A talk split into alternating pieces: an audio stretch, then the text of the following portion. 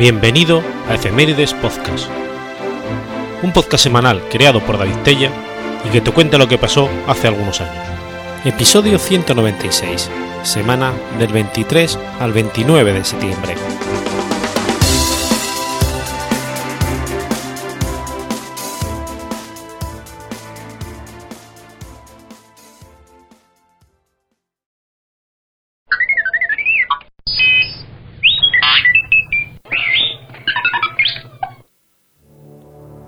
23 de septiembre de 1122. El concordato pone fin a la querella de las investiduras. La querella, la querella de las investiduras enfrentó a papas y campesinos del Sacro Imperio Romano Germánico. La causa de dicho desencuentro era la provisión de beneficios y títulos eclesiásticos. Se puede resumir como la disputa que mantuvieron pontífices y emperadores del Sacro Imperio por la autoridad en los nombramientos de la Iglesia Católica.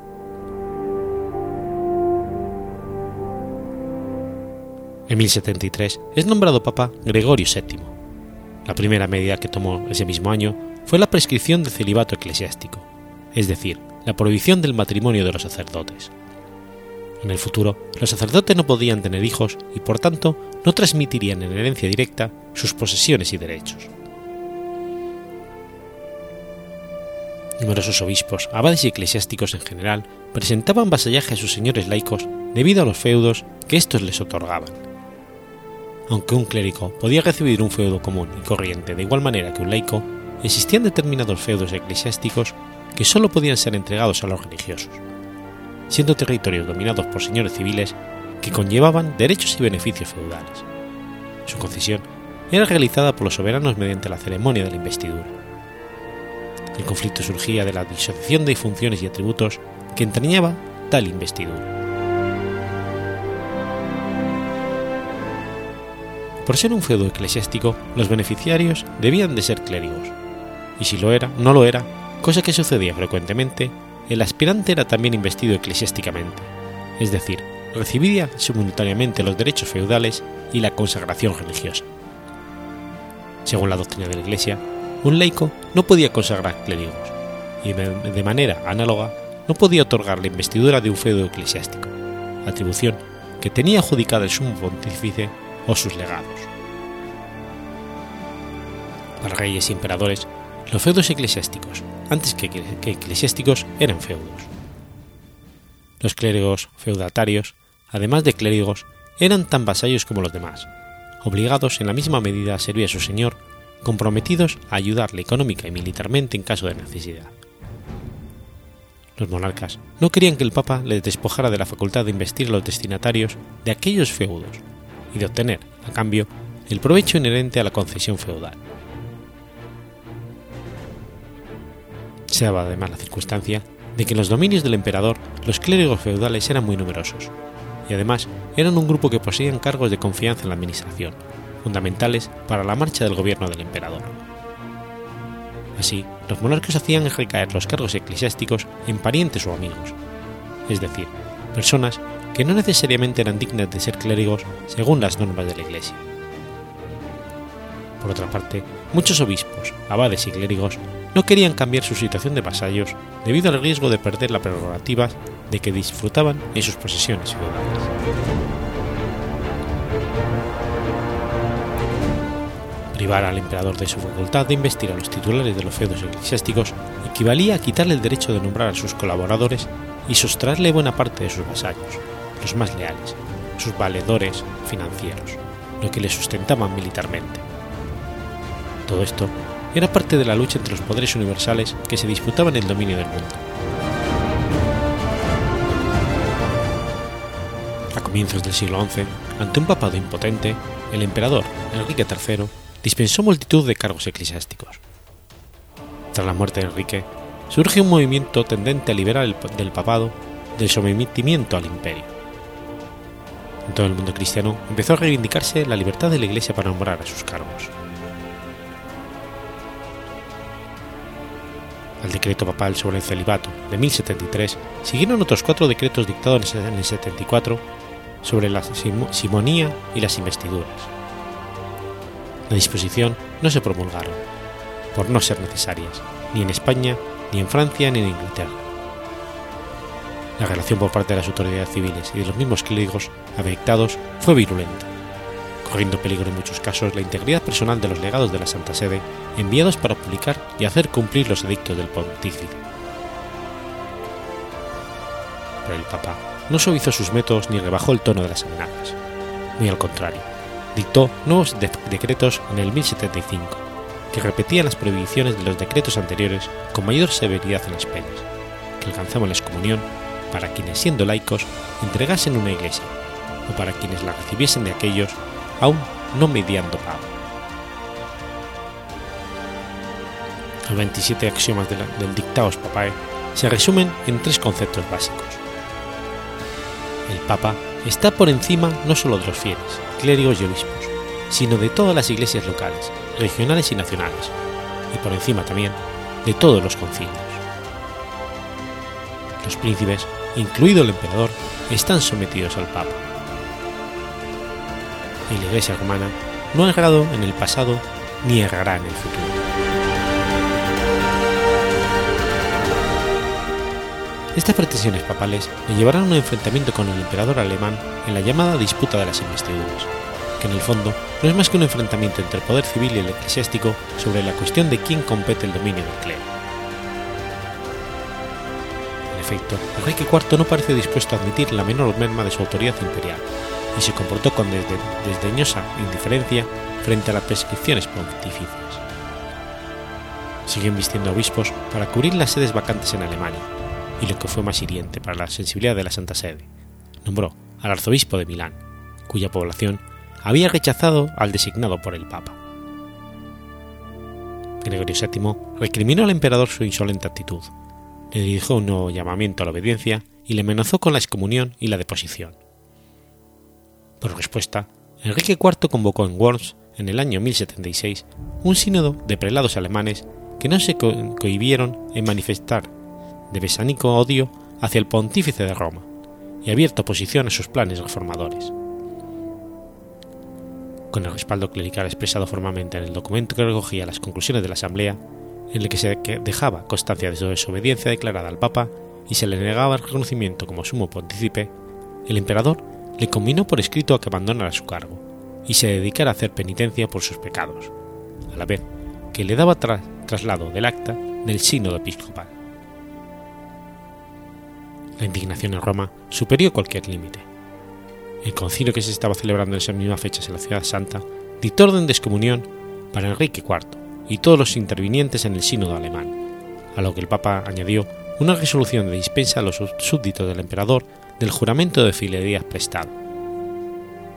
Lo declaraba depuesto de su trono imperial hasta que pidiese perdón, y prohibía a cualquiera reconocerlo como rey.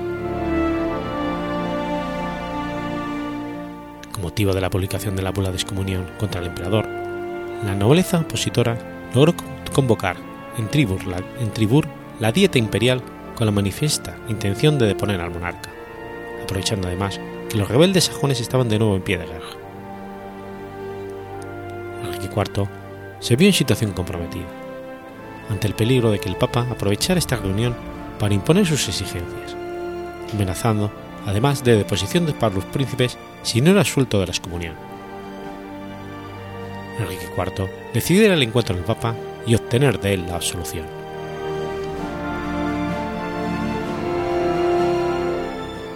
A principios de 1077 fue advertido el Papa de que el emperador estaba en camino hacia Italia. No cuestionó las hostiles intenciones de este y buscó refugio seguro en el inexpugnable castillo de Canosa, cerca de Parma. Pero Enrique no venía encabezando ningún ejército, sino como penitente, arrepentido que imploraba el perdón del Santo Padre y que deseaba retornar, retornar al seno de la Iglesia mediante el levantamiento de la excomunión. Llegó a Canosa el 25 de enero de aquel gélido invierno, pidiendo ser recibido por su santidad.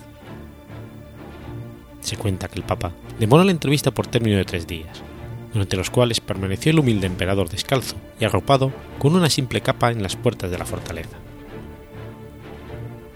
El Papa, sorprendido por la inesperada actitud de su enemigo, vacilaba sobre la mejor forma de actuar.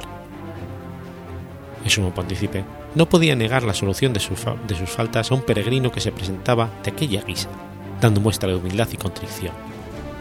Pero de hacerlo, Enrique IV se vería de nuevo reintegrado en la comunidad cristiana, confirmado en su trono con pleno derecho para ceñir la triple corona y exento de cualquier tara que sirviera de argumento a sus enemigos para exigir su abdicación. No tuvo otra opción que perdonar y absolver, ennoblecido moralmente y derrotado políticamente.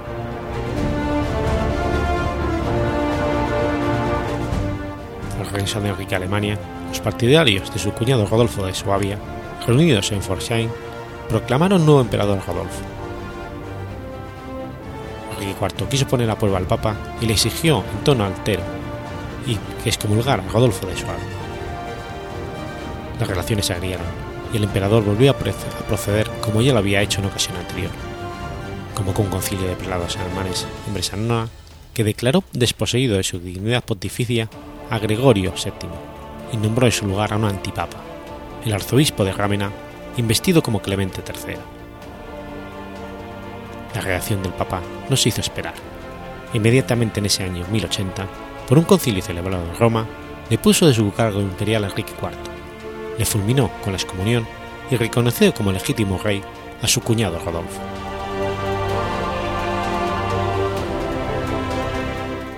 Enrique IV se puso al frente de un poderoso ejército y marchó sobre Roma. Instalado en la ciudad santa, reunió en ella un concilio al que fue convocado Gregorio VII, pero este no acudió, sabedor de que iba a ser juzgado y condenado. Sin asistencia, no evitó su excomunión y destronamiento. En su lugar se colocó a Clemente III, que se apresuró a coronar a Enrique IV y a su esposa Berta el 31 de marzo de 1084. Gregorio solicitó la ayuda del normando siliciano Roberto Guiscardo, quien puso en marcha sus huestes de aventureros y su mayor, musulmán, y las lanzó contra Roma. Enrique abandonó cautamente la ciudad, que quedó a merced de aquellas hordas incontroladas. Se produjo un verdadero saqueo, intolerable para el pueblo romano, que se sublevó contra los valedores de la autoridad gregoriana. Fue la excusa para una salvaje represión sangrienta en la que sucumbieron millares de ciudadanos y la urbe quedó arruinada. Bajo la protección de semejante vasallo y escoltado por sus milicias musulmanas, Gregorio VII huyó de la Roma devastada y aceptó el asilio de Guiscardo que le dispensó en Salerno, donde murió al año siguiente.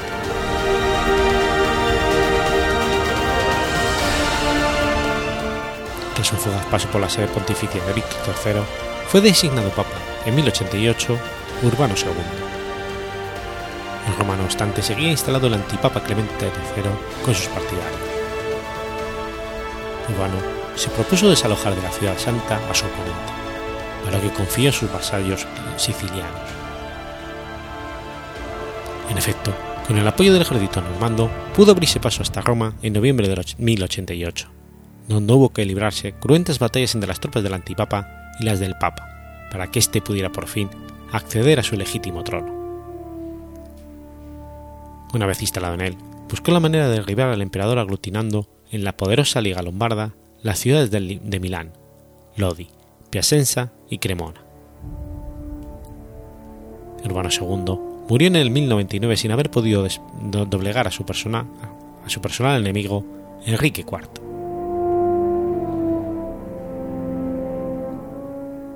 Su sucesor, Pascual II, ensayó sin resultados similares procedimientos a los empleados por sus antecesores en su purga contra Enrique IV. Este moriría en 1106, dejando en el trono imperial a su hijo Enrique V. La aparente dócil disposición del nuevo emperador hizo creer por un momento Pascual II que tenía al alcance de su mano la ansiada solución a los vetustos problemas que parecía la cristiandad pero esa quimérica ilusión se desvaneció muy pronto. Enrique V no tardó en clarificar su posición. En el mismo momento en que se vio alzado al trono imperial, envió emisario a Roma para recordar al Papa la ancestral prerrogativa del rey germánico de confirmar la elección de los obispos, tomándoles juramento de fidelidad y entregándole las credenciales de su autoridad secular, o dicho de otro modo, su facultad de vestir a los prelados en sus feudos eclesiásticos. La lucha volvía a empezar, y como siempre, La excomunión del emperador fue la primera medida tomada por el concilio de Guastalla ese mismo año de 1106.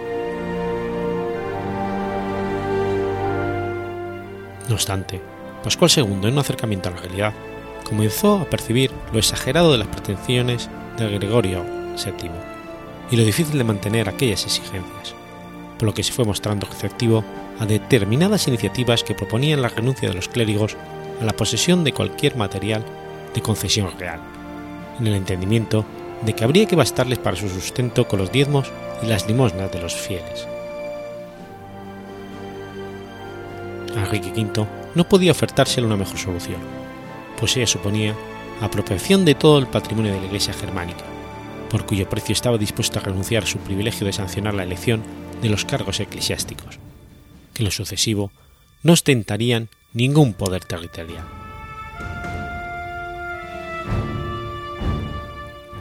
Con intención de acelerar un final satisfactorio para sus intereses, Enrique penetró en Italia en 1110, al frente de un ejército intimidador. Sus enviados a parlamentar con el Papa y sentar las bases de su coronación imperial firmaron con este el Concordato de Sutri, en el que se pactaba el abandono por parte del emperador de sus supuestos derechos de investidura a cambio de la entrega por parte del clero de sus bienes territoriales. Una vez en Roma, se dispuso todo para que Enrique V recibiese de manos del príncipe la corona del Sacro Imperio el día 12 de febrero de 1111. Llegado el momento, estando para iniciar la solemne ceremonia en la Basílica de San Pedro, se hizo público el contenido del tratado suscrito entre el Papa y el Emperador.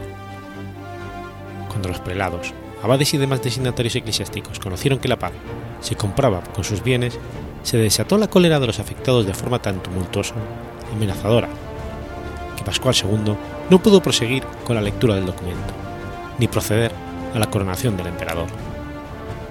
Este, por su parte, estaba dispuesto a forzar el cumplimiento de lo pactado, y a tal fin hizo que las tropas desalojasen el templo y redujo a prisión a los cardenales.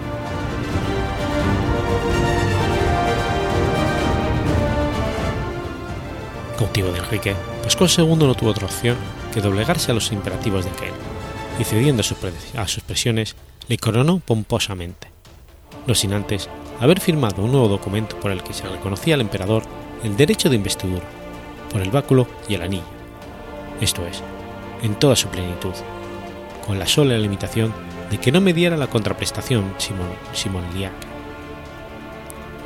Recobrada la libertad entre los apremios, esta vez de los burlados cardenales, el Papa denunció el tratado suscrito bajo coacción y violencia y excomulgó al emperador. La querella de las investiduras, que por un fugaz momento pareció llegar a su fin, se intensificó sin Pascual II murió en 1118 sin haber avanzado en el camino de la solución.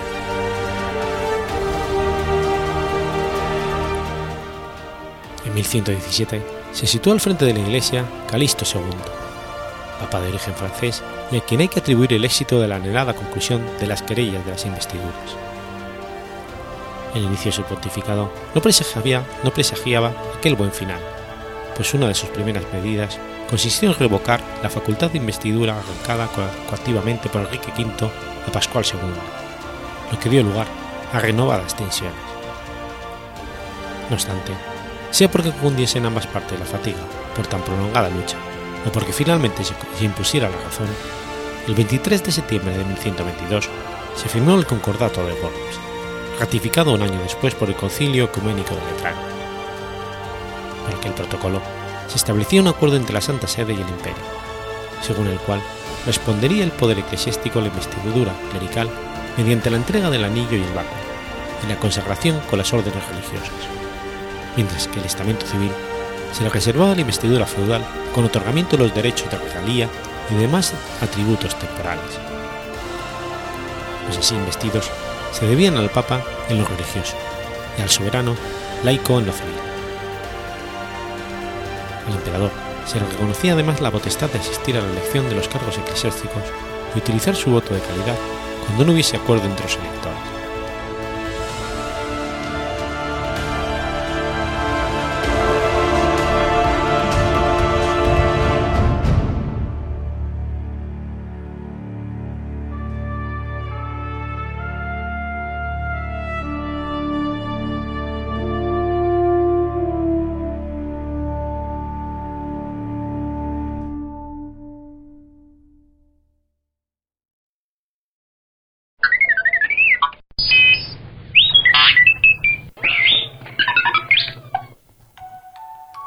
24 de septiembre de 1473. Nace Jorge Frundsberg. Jorge de Frundsberg fue un caballero del sur de Alemania y líder landsknete al servicio de la dinastía austríaca Habsburgo del Sacro Imperio Romano Germánico. Era hijo de Ulrich von Frundsberg y su esposa Bárbara von Reisberg, y descendiente de una línea de caballeros tiroleses del sur que se establecieron en la Suabia superior. Combatió para el emperador Maximiliano I de Habsburgo contra los suizos durante la Guerra Suaba de 1499. Ese mismo año fue enviado con tropas imperiales en apoyo de Ludovico Sforza, duque de Milán, contra los franceses. Aunque, al servicio de Maximiliano tomó parte en la guerra de sucesión al ducado de Baviera-Landshut, donde luchó contra los condes electores Philip y Ruprecht, se distinguió durante la batalla de Ratisbona, ganándose la investidura como caballero de manos del, mismísimo Maximiliano. Posteriormente, combatió en Holanda.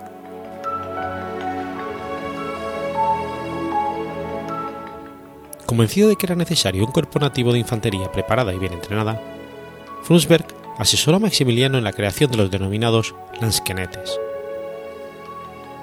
Un año más tarde, fue nombrado comandante de este cuerpo para los Países Bajos. En adelante, Frundsberg llevó una vida de guerra ininterrumpida, en campaña para el Imperio y los Habsburgo. En 1509, Frundsberg fue nombrado máximo capitán de campo del regimiento Laskenete y participó en la guerra contra la República de Venecia, ganando fama para él y sus hombres tras defender la ciudad de Verona ante numerosos ataques venecianos. Tras una breve visita a Alemania, regresó a Italia, donde se cubrió de gloria entre 1513 y 1514, gracias a sus empresas contra Venecia y Francia. Al firmarse la paz, regresó a Alemania, donde al mando de la infantería de la Liga Suava ayudó al golpe para destronar a Ulrico, duque de Gutenberg, de su ducado, en 1519. La Dieta de Worms, arengó a Martín Lutero y durante la Guerra Italiana de 1521 al 26, Frundsberg colaboró en el paso del ejército imperial a la Picardía. Cuando el rey Francisco I de Francia apareció en el campo de batalla con una fuerza de 40.000 hombres aproximadamente, la sabia retirada del emperador Carlos V salvó su existencia. Frundsberg calificó la retirada de valencianeses como la más afortunada y apropiada medida de toda la guerra. Cuando acabó la guerra francesa en 1522, Frundsberg se retiró al mando de los lasquenetes.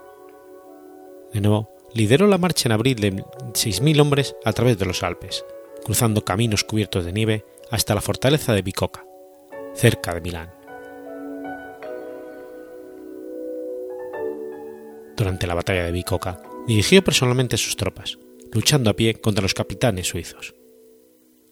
La victoria imperial permitió recuperar las tierras del viejo gabinete parlamentario real de Génova y Milán, colocando la mayor parte de Lombardía bajo la influencia de Carlos V.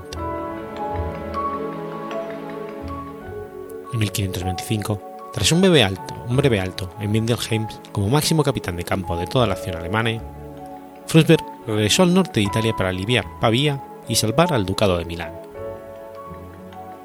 A pesar de contar solo con 6.000 hombres más, de los cuales varios eran españoles, batiéndose contra un enemigo que le doblaba en número, Frundsberg consiguió su victoria más renombrada en la batalla de Pavía, coronada con la captura del rey francés. Solo un año más tarde, cuando se reanudó la guerra de Italia en 1526, Frundsberg recibió una petición de ayuda procedente del ejército imperial en Lombardía. A pesar de tratarse de una cantidad insuficiente, recibió 36.000 talentos alemanes para organizar al nuevo ejército. Durante la ocupación de Middelheim, Frundsberg recibió un préstamo, vendió los soportes de su mesa de plata y las joyas de su esposa para adquirir los fondos necesarios para reclutar un ejército. En menos de tres semanas, organizó más de 12.000 hombres y cruzó los Alpes en pleno noviembre. Se unió al condestable de Borbón junto a la Piacenza y marchó en dirección a Roma. Dirigía un ejército de unos 18.000 hombres, que comprendían muchos luteranos, gentes para quienes el Papa era el mismísimo anticristo. Sin embargo, poco antes de llegar a la ciudad eterna, las tropas se amotinaron por atraso a sus pagas, lo que hizo que Frusberg fuera incapaz de restaurar el orden. Los amotinados se dirigieron entonces a Roma y la tomaron al asalto, sometiéndola durante semanas a un terrible, saqueo. Este asunto sacudió al viejo comandante hasta tal punto que sufrió un duro golpe del que fue incapaz de recuperarse. Frusberg se trasladó a Alemania después de una larga estancia en hospitales italianos.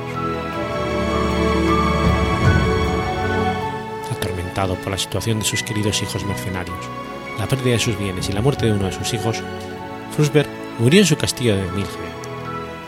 Fue considerado un soldado capaz y cortés, y un fiel servidor de los Habsburgos hasta el día de su muerte. Su hijo Caspar y su nieto Georg se convirtieron ambos en distinguidos soldados. A la muerte de este último se extinguió la línea familiar. Durante la Segunda Guerra Mundial, la décima SS Division Panzer de las Waffen SS llevaba el nombre de Frostberg.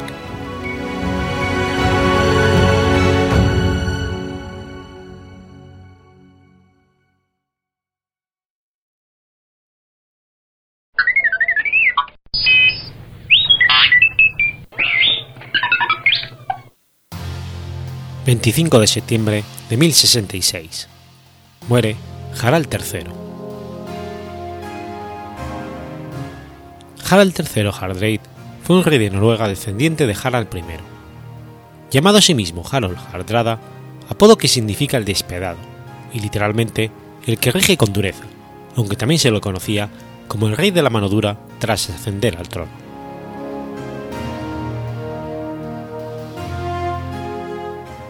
Nacido en 1015, según crónicas contemporáneas, hijo de Sigurd Sir y Asta Gundersbrader, hija de Gunderbrad Kula, cuando solo contaba 15 años, luchó en la batalla de Sikrsland en 1030, junto con el rey Olaf II de Noruega, el cual era el menor de sus hermanastros, muriendo este último en la batalla contra los rebeldes noruegos que contaban con el apoyo del reino de Dinamarca. Harald resultó gravemente herido en la lucha, y tras recuperarse huyó hacia los territorios de Oriente, por los que viajó durante 14 años, recorriendo y alimentando su idea de un imperio organizado. Vagó por Rusia y en 1035 llegó a Constantinopla, donde prestó servicios en los ejércitos del Oriente y de Bizancio, como miembro de la Guardia Varega de la emperatriz bizantina Zoe Porfirogéneta, dejando un legado de grandes hazañas por el Mediterráneo. Participó en 18 batallas, luchando contra árabes en Anatolia y en Sicilia, bajo el mando del general Jorge Maniaques, así como en el sur de Italia y Bulgaria, donde fue apodado Bogdálaga, Brevit o devastador de búlgaros. Durante su estancia en la Guardia Varega se le conocía como Norobrik y se ganó el título de Acolautos, el que sigue o acompaña, acólito. Era el título del comandante de la Guardia, pero este cargo le duró poco puesto que fue apresado en 1041 por apoderarse de un botín que pertenecía al emperador Miguel V. Haciendo gala de su apodo, Harald se vengó y le arrancó los ojos. Finalmente, escapó de la celda donde lo tenían confinado y regresó a su hogar en 1043.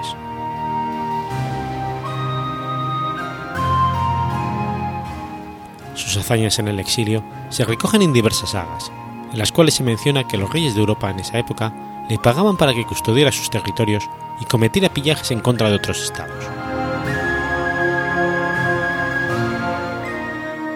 Harald volvió a Noruega en el año 1046 para reclamar el trono, y su sobrino, Magnus I el Bueno, que por entonces lo ocupaba, le dio mitad del reino a cambio de la mitad del tesoro que Harald había acumulado durante su permanencia en Oriente. Un año más tarde murió Magnus y Harald quedó como gobernante en solitario. Luchó con ciertos éxitos y fracasos en las batallas por el trono danés de Svellin II. Amplió las posesiones de Noruega ocupando las islas Orcadas, Seldan y Hébridas, y fundó la ciudad de Oslo alrededor del año 1050. En su afán por conquistar más territorios, volvió a declarar la guerra a los daneses, a la vez que sus ansias de poder lo llevaron a poner sus ojos más allá del Mar del Norte. En el 1066, Harald se unió a Tostig, conde de Northrubia, para combatir contra el hermano de este, Haroldo II de Inglaterra, y repartirse Inglaterra.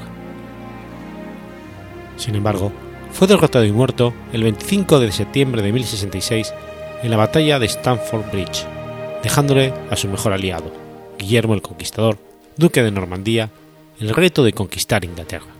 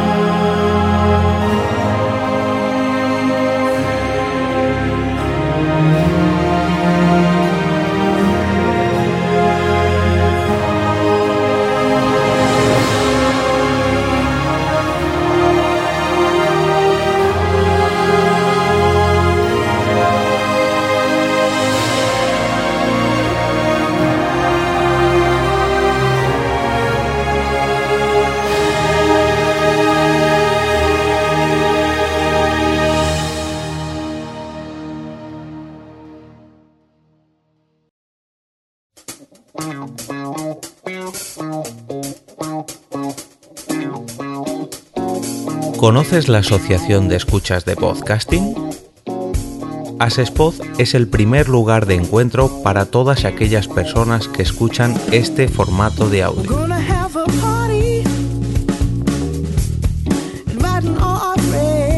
Compartimos, comentamos y escuchamos una gran cantidad de podcasts, pero seguro que no los conocemos todos. Nos falta este que estás escuchando ahora mismo.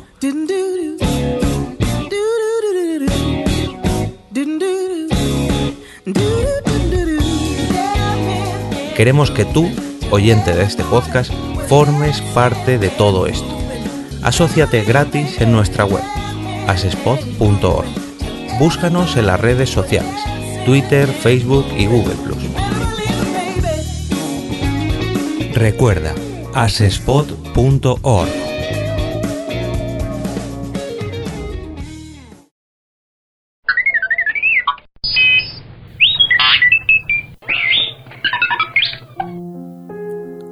27 de septiembre de 1754. Nace Louis Proust. José Louis Proust fue un farmacéutico y químico francés, uno de los fundadores de la química moderna.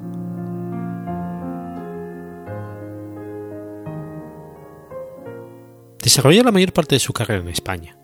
Simultaneó sus estudios en el Colegio de Oratorios con el trabajo en la farmacia paterna, en la cual adquirió sus primeros conocimientos de química y arboristería, llegando a participar en la creación de un jardín botánico en la ciudad. Obtuvo por oposición la plaza de farmacéutico jefe del hospital de Salpêtrière en París a los 21 años.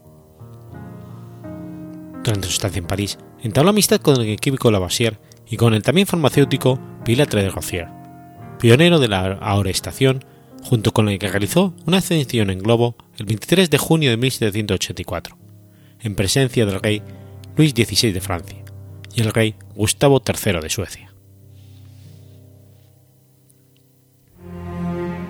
En 1778 fue contratado para impartir clases de química en el Real Seminario de Vergara.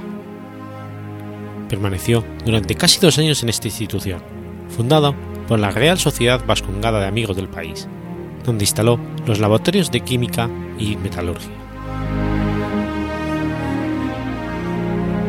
En 1786, el gobierno español, a través de un acuerdo entre el rey Carlos III y el francés Luis XVI, y oída la recomendación de Lavoisier, contrata a Proust para enseñar química en Madrid.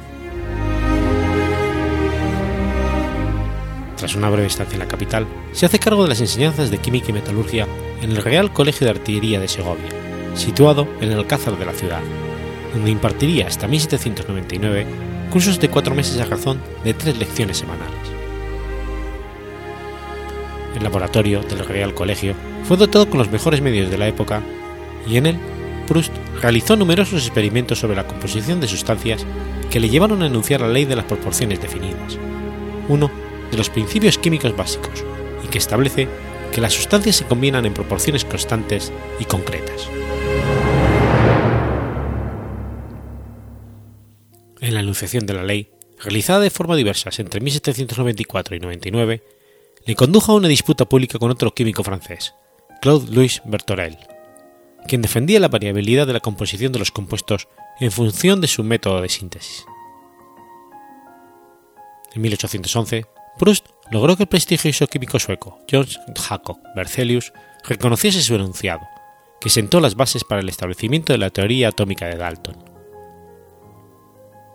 Durante su estancia en Segovia, Proust dirigió y contribuyó profusamente a la publicación de los anales del Real Laboratorio de Química de Segovia, cuyos dos lomos completos aparecieron en 1791 y 1795.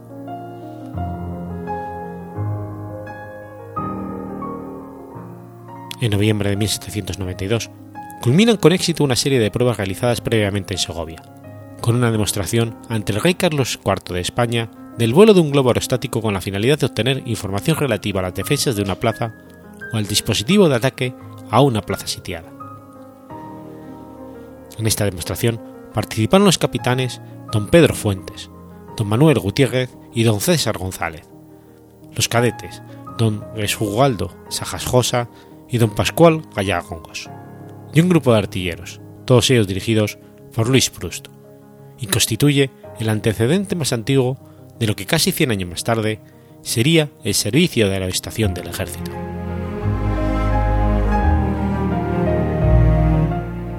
De ello, da fe la carta del conde de Aranda, por aquel entonces secretario interino de la guerra, dirigida al comandante del Departamento de Artillería de Segovia, don José Pedraza, informándole del éxito obtenido en el primer vuelo de prueba realizado en el Escorial en presencia del rey. No obstante, los ensayos realizados en el Real Colegio de Artillería de Segovia y después ante rey fueron los primeros realizados en el mundo, en el aspecto militar, y de hecho supusieron el nacimiento de la aeroestación militar, que no se vio concretado hasta 92 años más tarde con la creación del Servicio Militar de Aeroestación, afecto a la cuarta compañía del Batallón de Telégrafos de Ingenieros.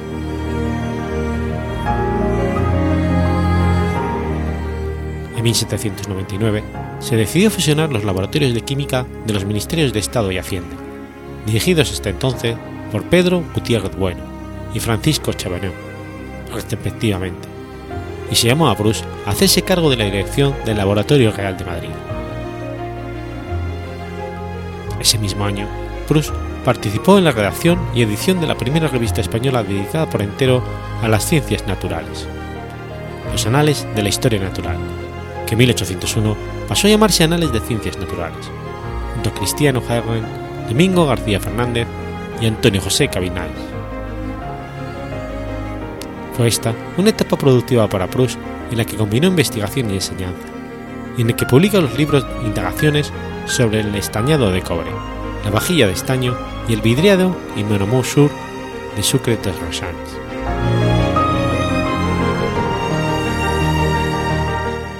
Son especialmente relevantes sus estudios sobre el azúcar, dado que demuestra la equivalencia del azúcar con las uvas y con la miel. Unas investigaciones a las que le urge, le urge al gobierno español ante la escasez de azúcar de caña motivada por el bloqueo del contingente en el 1806. Proust goza de libertad de investigación y prestigio en España, lo que le lleva a rechazar una sustanciosa oferta de una empresa francesa en 1806, aunque a finales de dicho año ha de viajar a Francia por motivos familiares, y la situación política impide su retorno a Madrid, pues entre otras cosas, la abdicación de Carlos IV de España en 1808 priva de fondos al laboratorio. Esa actividad en España se achaca a Proust el haber realizado una enseñanza enfocada al divertimento de la clase aristocrática y un escaso interés en la formación de discípulos, aunque se cuenta químicos como Juan Manuel Munarriz, traductor de Lavoisier, Francisco Carbonell y Andrés Alcón Cantuch entre sus alumnos. Parte del legado de Proust como el laboratorio y la biblioteca de la Academia de Artillería se perdieron durante la invasión francesa. De regreso a Francia, Proust se establece en Craon, donde continúa trabajando y manteniendo su controversia con Berthollet. En 1815 publica Recueil des Memories Refels, a la pobre de Canon, y en 1816 ingresa en la Academia Francesa de Ciencias. Falleció en Angers el 5 de julio de 1826.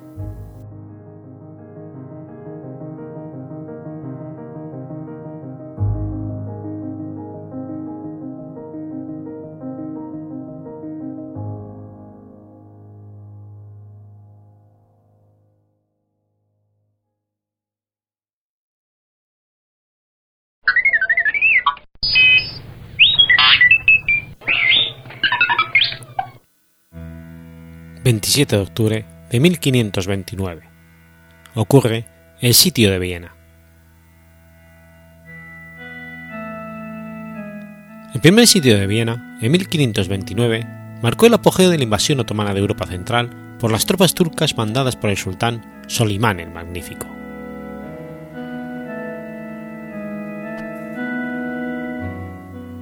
El sultán Solimán el Magnífico accedió al trono en 1520 y pidió al rey Luis II de Hungría que le rindiera tributo. El joven rey húngaro hizo matar a los embajadores como respuesta. Solicitó apoyo al emperador Carlos V, pero este tenía comprometidas sus tropas en Italia en respuesta a las agresiones de Francisco I de Francia, quien había prometido en carta escrita al sultán turco, estando preso en Madrid, que abriría un segundo frente en la Europa del Este para que los otomanos avanzaran por el este. El archiduque Fernando de Austria, hermano menor de Carlos V, reclamó, el trono y fue elegido rey de Hungría después de la muerte de su cuñado Luis II en la batalla de Moax, el 28 de agosto de 1526, lo que provoca una invasión turca en otoño de 1529. El 27 de septiembre de ese año, las tropas otomanas inician el asedio de Viena, capital del Archiducado de Austria se desconoce con precisión el número de efectivos, y las estimaciones van desde los 90.000 hasta los 200.000 hombres. Entre ellos estaban los genízaros, el cuerpo de élite de las tropas otomanas. Los defensores austriacos de la ciudad recibieron poca ayuda exterior, aunque a la postre fue relevante. Esta se componía de tropas venidas de distintos lugares de Europa, pero tenía su núcleo fuerte en 1500 lanquenetes alemanes dirigidos por el conde Nicolás de Slam, veterano de la guerra de Pavía, y 700 arcabuceros españoles enviados por la reina viuda María de Hungría, hermana de Fernando. Estos últimos destacaron en la defensa de la zona norte, impidiendo al enemigo establecerse en las vegas del Danubio junto a la ciudad. Por parte otomana, a pesar de su superioridad numérica, el ejército estaba mal equipado para un asedio y su tarea fue obstaculizada por la nieve y las inundaciones. Nicolás de Slam ordenó almacenar en la ciudad todas las provisiones disponibles, quemar todas las edificaciones exteriores a la antigua y desgastada muralla de la ciudad, reforzar esta, levantar empalizadas en los límites del Danubio y la salida de la ciudad de los habitantes que no pudieran contribuir en su defensa para evitar que el rebote de los disparos hiriera a los defensores, hizo levantar los pavimentos de piedra de la ciudad y edificar en ellos una segunda muralla dentro de la antigua. Las constantes lluvias impidieron que los musulmanes utilizaran con efectividad las armas de fuego, que habían contribuido a las tomas de Constantinopla, Rodas y Belgrado. Los genízaros intentaron sin éxito asaltar las brechas de la muralla, pero las alabardas de los lasquenetes alemanes y los arcabuceros españoles le cerraron el paso. Por primera vez desde su formación como cuerpo militar, los genízaros se quejaron de perder sus vidas sin nada a cambio y obtuvieron la promesa de donativos para seguir combatiendo. La falta de provisiones, las bajas y la impotencia hicieron mella en las tropas otomanas. Sulimán se retiró a mediados de octubre a Constantinopla. Nicolás de Salm, que tenía 70 años en el momento del asalto turco, murió en 1530, a consecuencia de las heridas recibidas. Su, sarcófago renacentista puede verse aún en la iglesia votiva de Viena. El sultán quiso intentar de nuevo la conquista de la ciudad en 1532, pero encontró a los defensores apoyados por un gran ejército bajo el mando del hermano de Fernando, el emperador Carlos V, y no pudo acercarse a ella. Aún se producirá un segundo sitio en Viena, durante el reinado del emperador Leopoldo I, en el año 1683.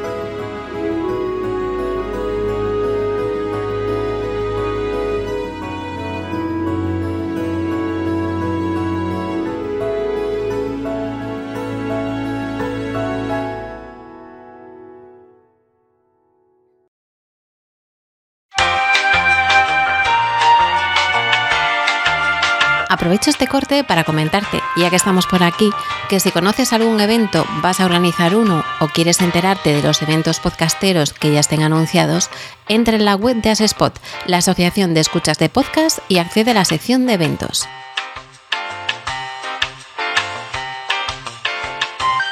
Si conoces alguno que se va a celebrar y no está allí, tienes una opción para enviar la información para incluirlo y si quieres estar informado de estos futuros eventos, puedes exportarlos y añadirlos a tu calendario.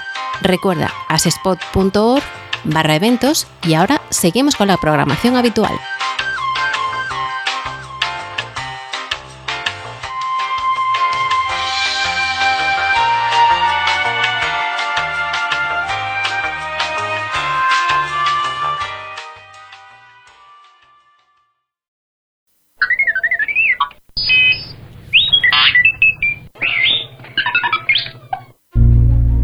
28 de septiembre de 1852. Nace Henry Moisant. Henry Moisant fue un farmacéutico, químico y profesor universitario francés, Premio Nobel de Química en 1906.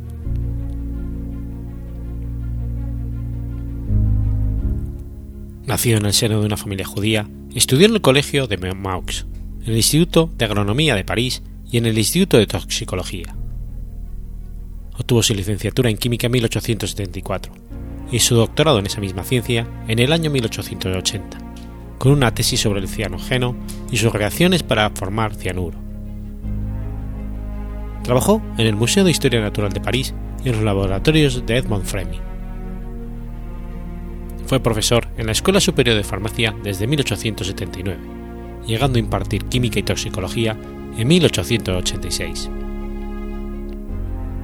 desde 1900, fue profesor de química en la Universidad de París. Ingresó en la Academia de Ciencias en 1891.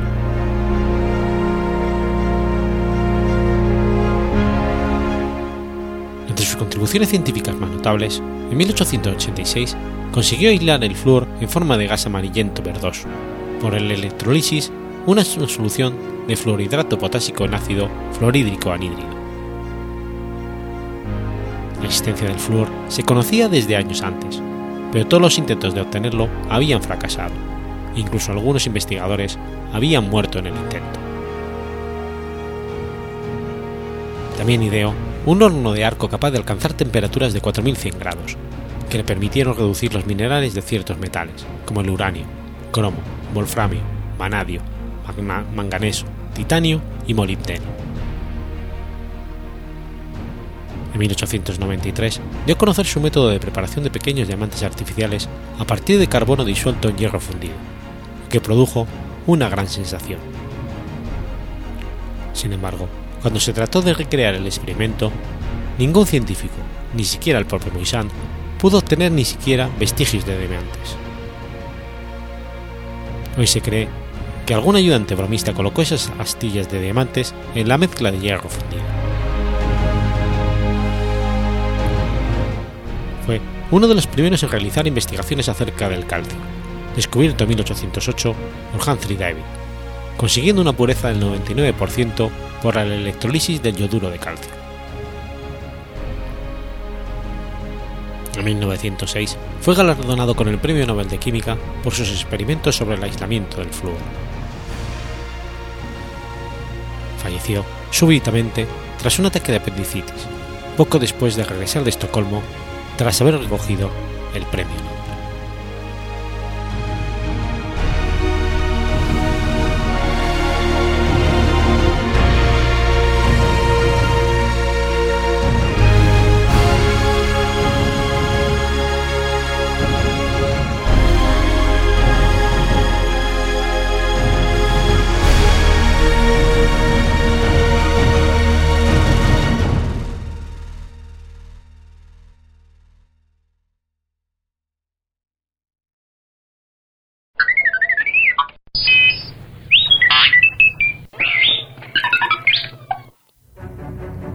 29 de septiembre del 480 a.C.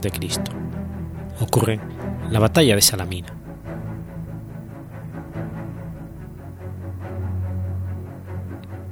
La batalla de Salamina fue un combate naval que enfrentó a una alianza de ciudades-estado griegas con la flota del Imperio persa en el 480 a.C., en el Golfo Sarónico, donde la, donde la isla de Salamina deja dos estrechos canales que dan acceso a la bahía de Eleusis, cerca de Atenas.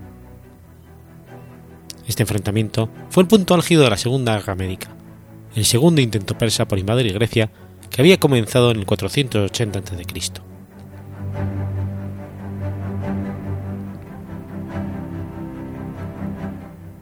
Las polis de Atenas y Eretria habían apoyado sin éxito una revuelta en Jonia liderada por el sátrapa vileno, Aristóganas, entre el 499 y el 494 a.C., contra el imperio persa de Darío I el imperio persa era entonces relativamente joven y sufría frecuentes revueltas entre los pueblos que había sometido. A ello se unía que Darío era un usurpador y tuvo que afrontar y extinguir numerosos alzamientos contra su autoridad. La revuelta jonia amenazó la integridad de sus dominios, por lo que el rey persa prometió castigar a todos los involucrados en ella, y especialmente a los poderes foráneos que la apoyaron. Al tiempo, Darío vio la oportunidad de expandir su imperio a costa del fragmentado mundo de la antigua Grecia. Con esa intención, envió una primera expedición militar al mando de su general Mardonio en el 492 a.C., asegurando las tierras próximas a Grecia gracias a la reconquista de Tracia y a la subjugación del reino de Macedonia, que pasó a ser vasallo de Persia.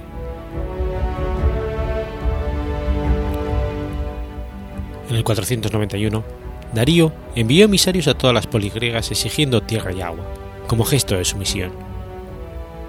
Habiendo tenido una demostración de su poder el año anterior, las ciudades de griegas se vieron obligadas a aceptar. En Atenas, sin embargo, los embajadores medos fueron llevados a juicio y ejecutados, mientras que en Esparta simplemente fueron arrojados a un pozo. Ello significó que Esparta estaba, de hecho, en guerra con Persia. Darío reunió en el 490 una fuerza anfibia de ataque que puso bajo mando de Datis y Artafernes y atacó a Naxos, con lo que consiguió la sumisión del resto de la ciudad de Ciclana. Esta fuerza se trasladó después a la ciudad de Eritrea, que fue asediada y arrasada. Finalmente, se dirigió a Atenas para lo que desembarcó en la bahía de Maratón, donde fue enfrentado por un numeroso ejército ateniense. En la resultante batalla de Maratón, los atenienses lograron una sonada victoria que obligó a los persas a retirarse a Asia.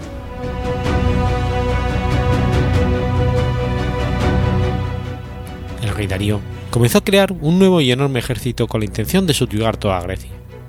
Pero en el 486 a.C., sus súbditos egipcios se, alzaron y obligaron a posponer indefinidamente la invasión del mundo heleno. Darío falleció durante la preparación de la marcha a Egipto, y el trono de Persia pasó a su hijo Jerjes I, quien aplastó la revuelta egipcia y rápidamente retomó los preparativos para la invasión de Grecia. Jerjes decidió crear unos pontones en el estrecho del Leosponto para que su ejército cruzara Europa, y también que se debía cavar un canal a través del istmo del monte de Athos, para rodear un promontorio en el que había sido destruida una flota persa en el 492. A comienzos del 480, los preparativos se habían completado y el ejército que Jerjes había reunido en Sardes comenzó a marchar hacia Europa, cruzando el Helesponto a través de dos puentes de pontones.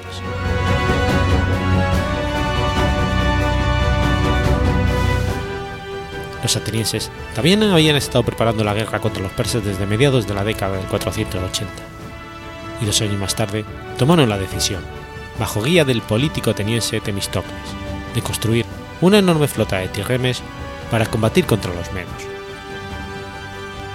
Sin embargo, los atenienses no tenían hombres suficientes para luchar en tierra y mar, por lo que la lucha contra los persas requería una alianza de polis griegas.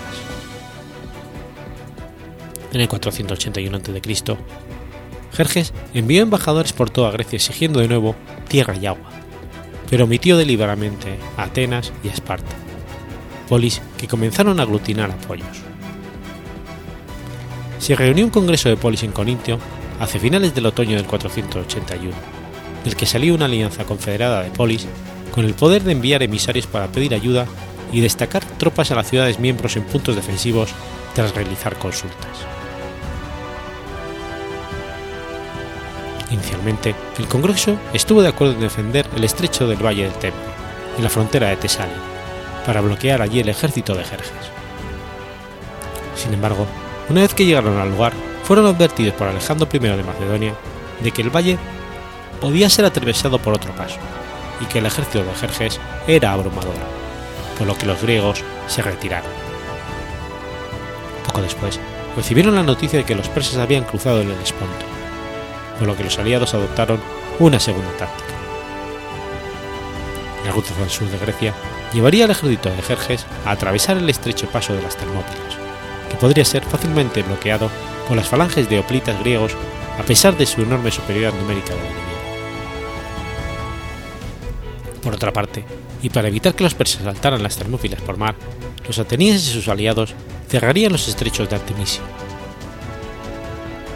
Sin embargo, las ciudades del Peloponeso hicieron planes de repliegue para defender el istmo de Corintio, si fuera necesario, al tiempo que las mujeres y los niños de Atenas fueron evacuados en masa a la ciudad peloponesia de Trecen.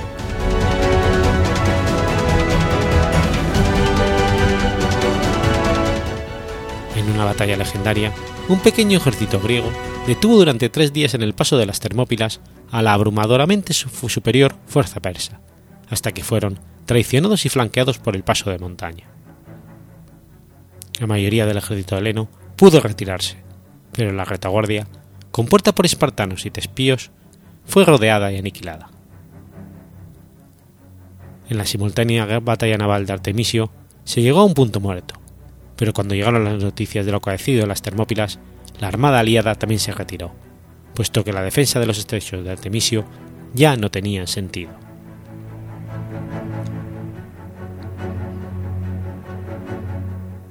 La flota aliada entonces navegó desde Artemiso a Salamina, para ayudar a la evacuación final de Atenas. Tras su victoria en las Termópilas, el ejército persa procedió a quemar y saquear las ciudades de Beocia, que no se había rendido, Platea y Tespias, antes de marchar hacia la ya evacuada Atenas.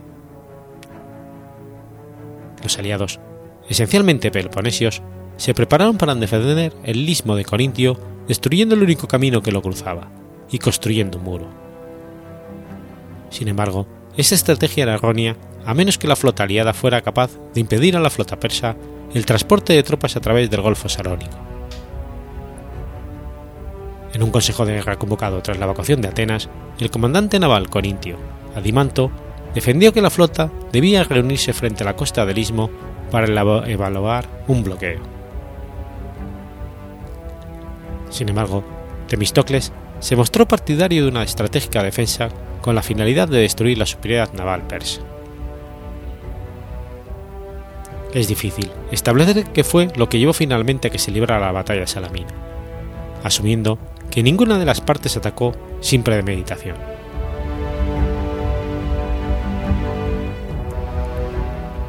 Sea como fuere, cuando Jerjes recibió las noticias, ordenó a su flota salir a patrullar frente a las costas de Salamina y bloquear la salida sur. Luego, al atardecer, ordenó que se retiraran, seguramente para tentar a los aliados a emprender una evacuación apresurada.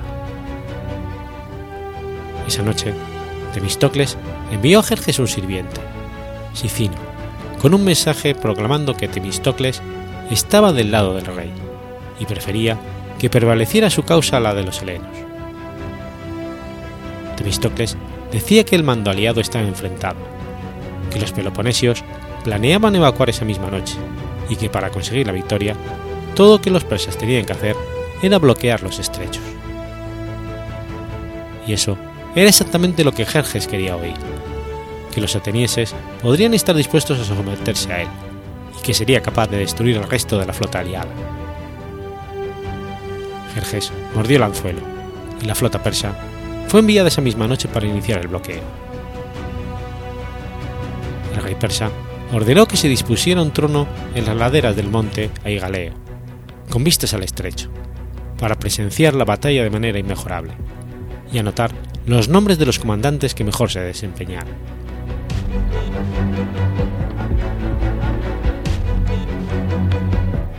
De acuerdo con Herodoto, los aliados pasaron la noche discutiendo acaloradamente el curso de las acciones. Los peloponesios querían evacuar, y fue en ese punto cuando Temistocles intentó su truco con Jerjes. No fue hasta que apareció Aristides, general ateniense exiliado que llegó esa noche, seguido por algunos desertores de los persas, con noticias sobre el despliegue de la flota persa, que los peloponesios aceptaron que no tenían escapatoria y debían luchar. Sin embargo, se ha sugerido con razón que los peloponesios tomaron parte en el ardid de Temistocles y que aceptaron serenamente que tenían que luchar en Salamina. La armada aliada pudo así prepararse adecuadamente para la inminente batalla, mientras que los persas pasaron la noche en el mar, buscando sin éxito la supuesta evacuación griega. La mañana siguiente, los persas navegaron en los estrechos para atacar a la flota helena.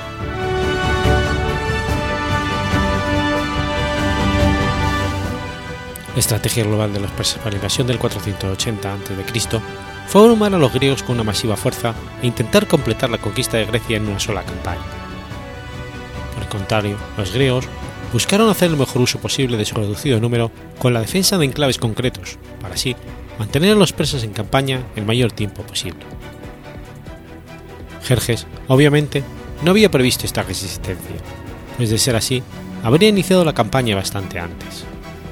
El tiempo era entonces esencial para los persas, pues la enorme fuerza invasora no podía ser mantenida indefinidamente, ni Jerjes quería estar tanto tiempo fuera de su imperio. Las termópilas demostraron que era inútil un asalto frontal contra las bien defendidas posiciones griegas, y con los helenos ya trincherados en el istmo de Corinto, había pocas posibilidades de conquistar el resto de Grecia por tierra. Sin embargo, como también se demostró en las Termópilas, si los griegos podían ser flanqueados, su reducido número de tropas podía ser aniquilado. Un movimiento envolvente en el istmo requería el uso de la flota persa, y por tanto de la destrucción de la flota griega. La flota persa todavía era lo suficientemente grande como para bloquear a la armada aliada en los estrechos y hacer desembarcar tropas en el Peloponeso. Sin embargo, a fin de cuentas, ambos bandos estaban preparados para arriesgar todo en una batalla naval, con la esperanza de alternar decisivamente el curso de la guerra. Los persas contaban con una ventaja táctica considerable, y no solo por su número mayor, sino porque tenían mejores barcos. En la flota aliada, los atenienses estaban a la izquierda, en la derecha probablemente los espartanos y en el centro el resto de aliados La flota aliada probablemente formó en dos líneas, ya que los estrechos no tienen anchura para una única línea de navíos. Parece seguro que la flota meda fue enviada a bloquear la salida de los estrechos la tarde antes de la batalla. Heródoto creyó que la flota persa en realidad entró en los estrechos al caer la noche con la intención de capturar a los aliados que huían. Parece que la flota persa se desplegó en tres líneas, con la poderosa flota fenicia en su flanco derecho junto al monte Aigaleos, el contingente jonio en el flanco izquierdo y el resto en el centro.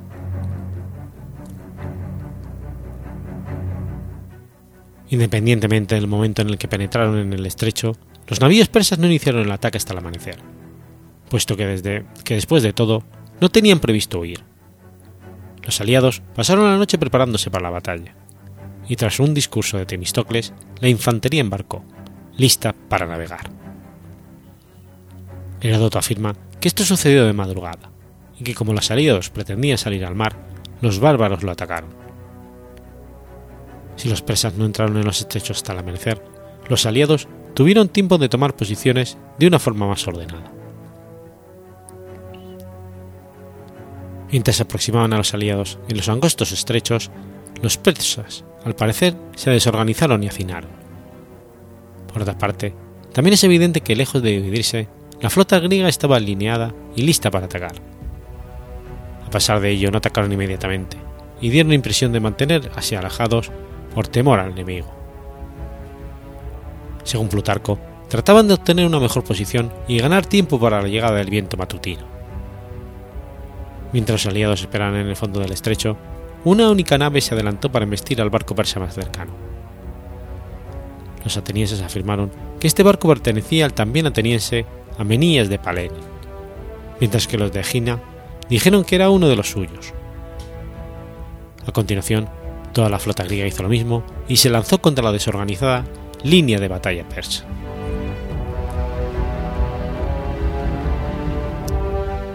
Los detalles del resto de la batalla son generalmente superficiales, pues ninguno de los implicados pudo tener una visión general de lo que estaba ocurriendo. Una vez que la primera línea de los barcos persas fue embestida por los helenos, esta obstaculizó las acciones de la segunda y tercera línea. En el flanco izquierdo de los griegos, el almirante persa Ariamenes, hermano de Jerjes, cayó muerto muy pronto. Sin liderazgo y desorganizados, los escuadrones fenicios fueron empujados hacia la costa, donde muchos de sus barcos quedaron varados.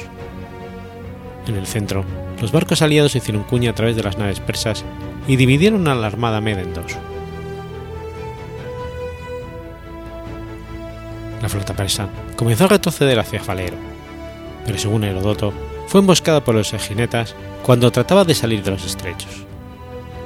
Los restantes barcos persas llegaron como pudieron al puerto de Falero, junto al resto del ejército persa. Entonces, el general ateniense Aristides lideró un destacamento de soldados hacia el islote de Sitalea para aniquilar a la guarnición de Jerjes que había quedado allí. Jerjes, sentado en su trono del monte Egeleos, fue testigo de la masacre de su armada. Algunos capitanes de los barcos fenicios naufragados trataron de culpar a los jonios por su cobardía ante la final de la batalla.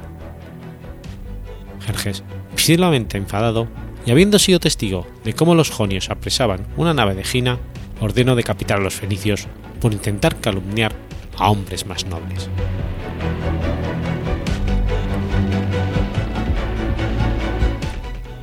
Inmediatamente después de la batalla de Salamina, Jerjes intentó construir un puente de pontones a través de los estrechos con la finalidad de hacer atravesar a su ejército para atacar a los atenienses. Sin embargo, con la flota aliada ya patrullando el estrecho, este empeño resultó inútil.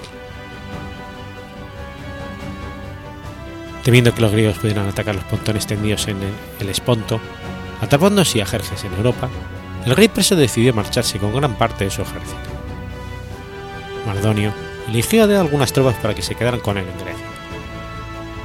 Las unidades de élite de la infantería y la caballería, para poder completar la conquista del mundo heleno. Sin embargo, todas las fuerzas persas abandonaron el Ática e invernaron en Becocia y Tesalia, con lo que los atenienses pudieron retornar a su ciudad arrasada para pasar el invierno.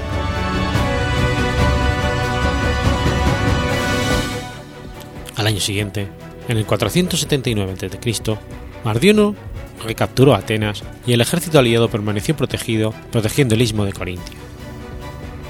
A pesar de ello, los helenos, bajo el liderazgo espartano, intentaron finalmente forzar a Mardonio a combatir y marcharon hacia el Ática. El general persa retrocedió hasta Beocia para traer a los aliados a un terreno abierto, y ambos bandos acabaron por encontrarse cerca de la ciudad de Platea, que había sido arrasada el año anterior. Allí, en la batalla de Platea, el ejército griego consiguió una victoria decisiva, aniquilando a gran parte del ejército medo y poniendo fin a la invasión persa de Grecia. Mientras, en la casi simultánea batalla naval de Mícala, la armada aliada acabó con lo que quedaba de la flota persa.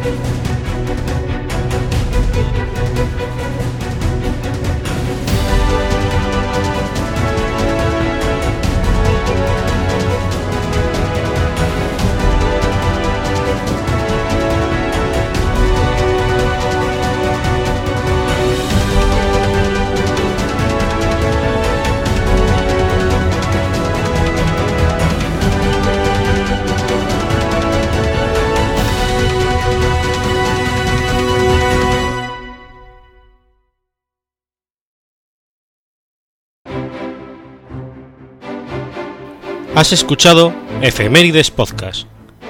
Si quieres ponerte en contacto conmigo, puedes hacerlo por Twitter a la cuenta arroba efemeridespod o mi cuenta personal, arroba telladavid, o por correo electrónico a la dirección efemeridespod arroba gmail.com. También puedes visitar la página web efemeridespodcast.es. Y recuerda que puedes suscribirte por iTunes y por iBox, y tienes un episodio nuevo cada lunes.